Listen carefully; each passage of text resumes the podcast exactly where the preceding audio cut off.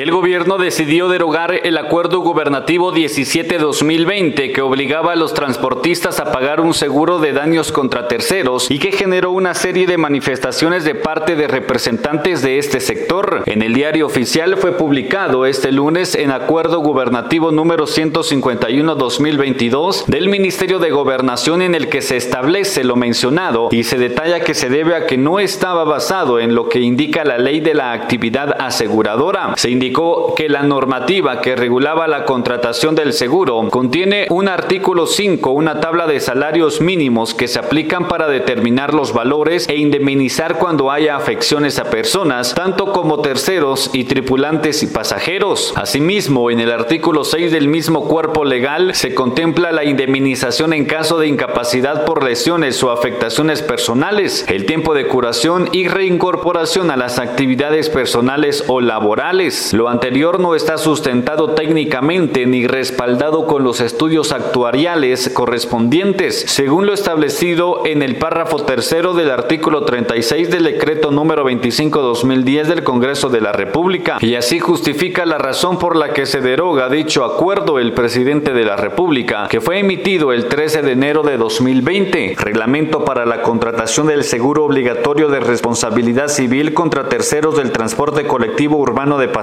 y de carga y sus reformas. Durante meses atrás se realizó una serie de protestas en distintos puntos del país por parte de transportistas que se oponían a la puesta en marcha de dicho acuerdo, pues indicaba que esto afectaría seriamente sus finanzas. Emisoras Unidas, primera en noticias, primera en deportes.